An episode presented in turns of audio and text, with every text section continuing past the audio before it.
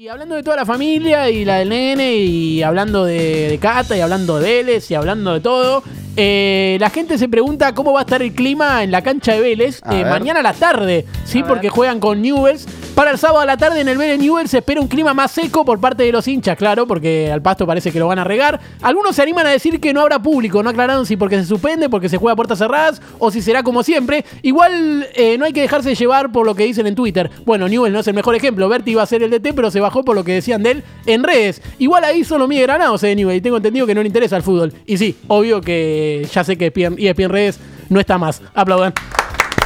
No se confundan, ¿eh? Che, la abuela no entendió nada.